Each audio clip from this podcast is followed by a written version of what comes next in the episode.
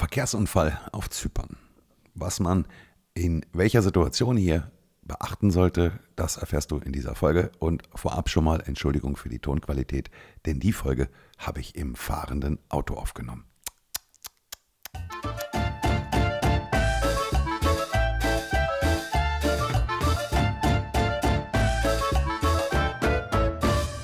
Und damit hallo und herzlich willkommen bei Auswandern nach Zypern mit der Familie ab auf die Insel. In der allerersten neuen Folge, nach langer, langer Zeit, die wir dann hier für den Podcast aufnehmen. Ist viel passiert in der Zwischenzeit. Ich glaube, da kommen wir irgendwie später in den nächsten Folgen vielleicht nochmal drauf zu sprechen. Aber heute das Thema ist natürlich äh, ziemlich unschön, aber natürlich auch wichtig. Nämlich in dem Fall, wenn du selber in sowas verwickelt bist, Verkehrsunfall auf Zypern, was tun. Ja, wir haben es ein paar Mal selber oder ganz oft natürlich schon selber erlebt, dass du irgendwo eine Straße lang fährst und siehst, das ist Stau ohne Ende und am Ende dieses Staus stellst du dann fest, ah, hier, ne? Blechschaden, zwei Autos irgendwie ineinander gerunkelt und denkst dir, meine Güte, ja, müsst ihr denn unbedingt so stehen bleiben?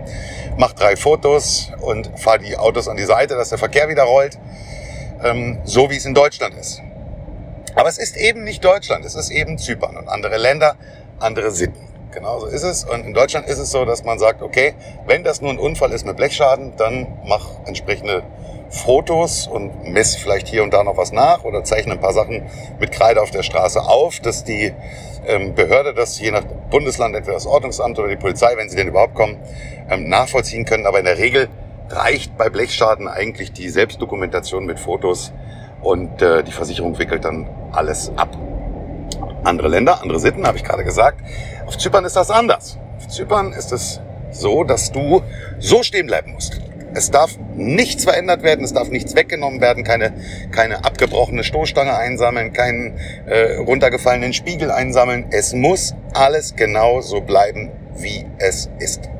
Und dann müssen, je nachdem, wie dieser Unfall gewesen ist oder, oder was passiert ist bei diesem Unfall, verschiedene Leute angerufen werden.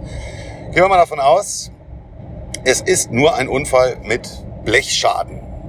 Dann reicht es aus, wenn beide Versicherungen oder beide Unfallparteien ihre Versicherung informieren. Weil hier ist es so, dass jede Autoversicherung Außendienstler hat, die den ganzen Tag eigentlich nichts tun, als durch die Gegend zu fahren mit einem iPad und äh, die Unfälle ihrer Versicherten aufzunehmen und zu dokumentieren und äh, ja, dann gegebenenfalls hinten raus zu regeln. Also die, die klären die Schuldfrage vor Ort.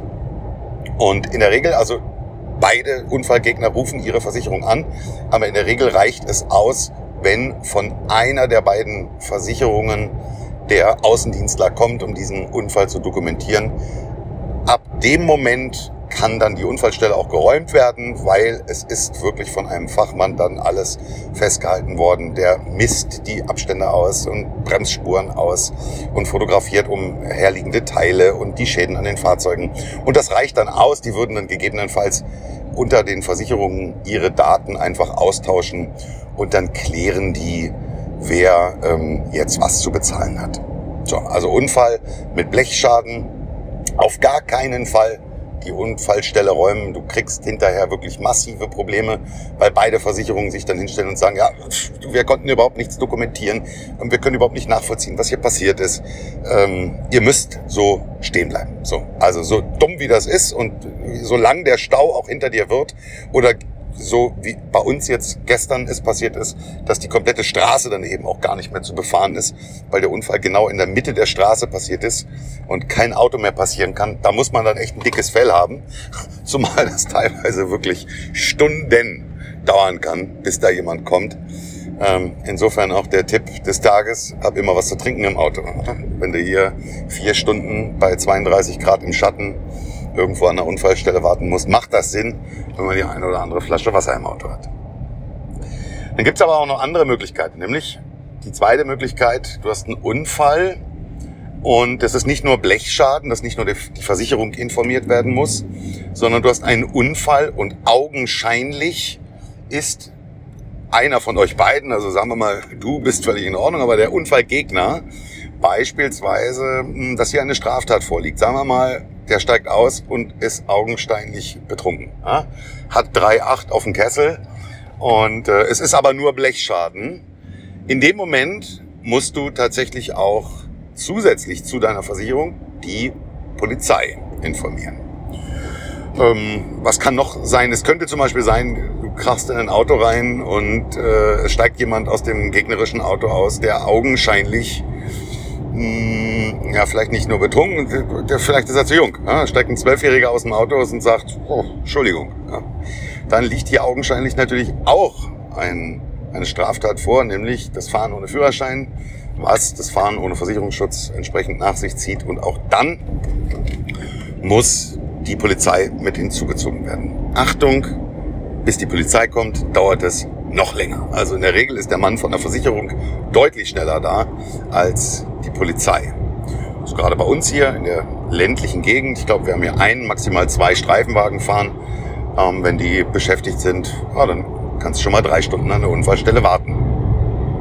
Also, liegt augenscheinlich ein, eine Straftat vor, dann musst du hier auch ähm, die Polizei entsprechend hinzuziehen. Möglichkeit drei, ähm, Verkehrsunfall mit verletzten Personen. Dann ist klar, äh, zuallererst erstmal die 112, die gilt hier genauso, Notrufnummer genauso das gleiche wie in Deutschland. Ähm, du kannst auch die 911 wählen, weil die 911 gilt weltweit als Notrufnummer, die wird umgeleitet auf die 112. Ähm, dass der Rettungswagen kommt, dann die Polizei rufen und die Versicherung. Also Unfall mit Personenschaden alle drei müssen hinzugezogen werden. Ja, und dann ist es natürlich am Ende des Tages wichtig, dass du alle Dokumente vorzeigen kannst, die dann wichtig sind von Führerscheinen, ähm, von Fahrzeugpapieren und auch das Versicherungsdokument vorzeigen kannst. Das musst du alles nicht im Original dabei haben. Ähm, das reicht durchaus, wenn du die eingescannt irgendwie auf dem, äh, auf dem Smartphone dabei hast und dann eben entsprechend vorlegen kannst. Das reicht denen aus weil die auch schon über, ähm, die Polizei kann über das Kennzeichen äh, schon ersehen, ob deine Versicherungsprämie bezahlt ist und ob die Steuer für das Fahrzeug bezahlt ist. Und äh, alles andere kannst du dann eben mit dem, mit dem PDF-Dokument bei dir auf dem Smartphone nachweisen. Ja, und dann hinten raus, äh, was dann kommt, das äh, werden wir jetzt dann aus eigener Erfahrung äh, dann nochmal in einer der nächsten Folgen nachreichen. Ähm, wir hatten die Situation jetzt eben ja gerade mit einem Verkehrsunfall.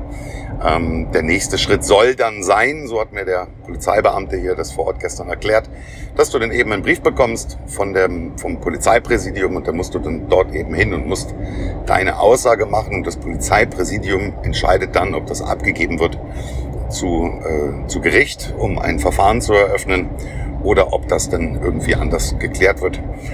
Ja, aber das werden wir in den nächsten Wochen dann wahrscheinlich doch etwas genauer erfahren. Unterm Strich am Ende des Tages, der beste Rat, den ich dir geben kann, ist, äh, bau einfach keinen Unfall. in diesem Sinne, hab einen stressfreien Tag und bleib gesund.